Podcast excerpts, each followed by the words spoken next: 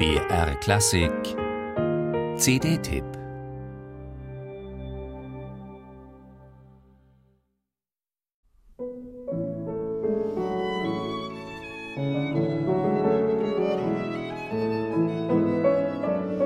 Zwei Meisterwerke der französischen Romantik kombinieren die Geigerin Isabelle Faust und ihr inzwischen langjähriger Kammermusikpartner Alexander Melnikow auf ihrer neuen CD. Gemeinsam widmen sie sich damit zum ersten Mal der französischen Musik.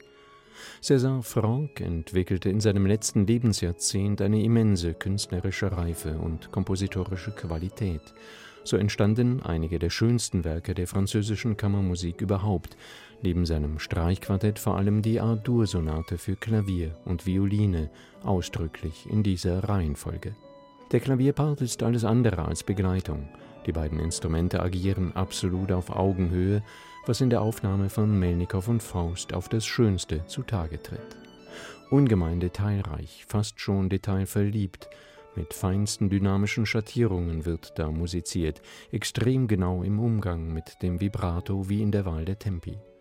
Der erste Satz entwickelt sich bei den beiden eher grüblerisch denn träumerisch, was der weiche Klang des Era-Flügels aus der Entstehungszeit der Sonate noch unterstützt.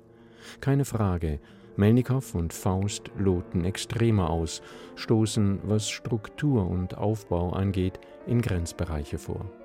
Doch César Franck hält das nicht nur aus, er gewinnt. Seine Musik wirkt in dieser detailbesessenen und doch nie manierierten Aufnahme ungemein reflektiert.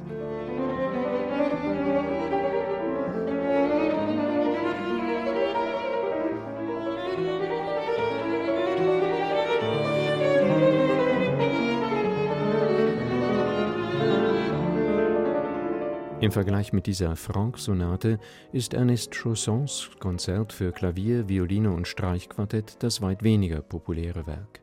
1892, also sechs Jahre nach der Sonate, wurde es uraufgeführt, ebenfalls in Brüssel und ebenfalls unter der Mitwirkung des großen Geigers Eugène Isaïe.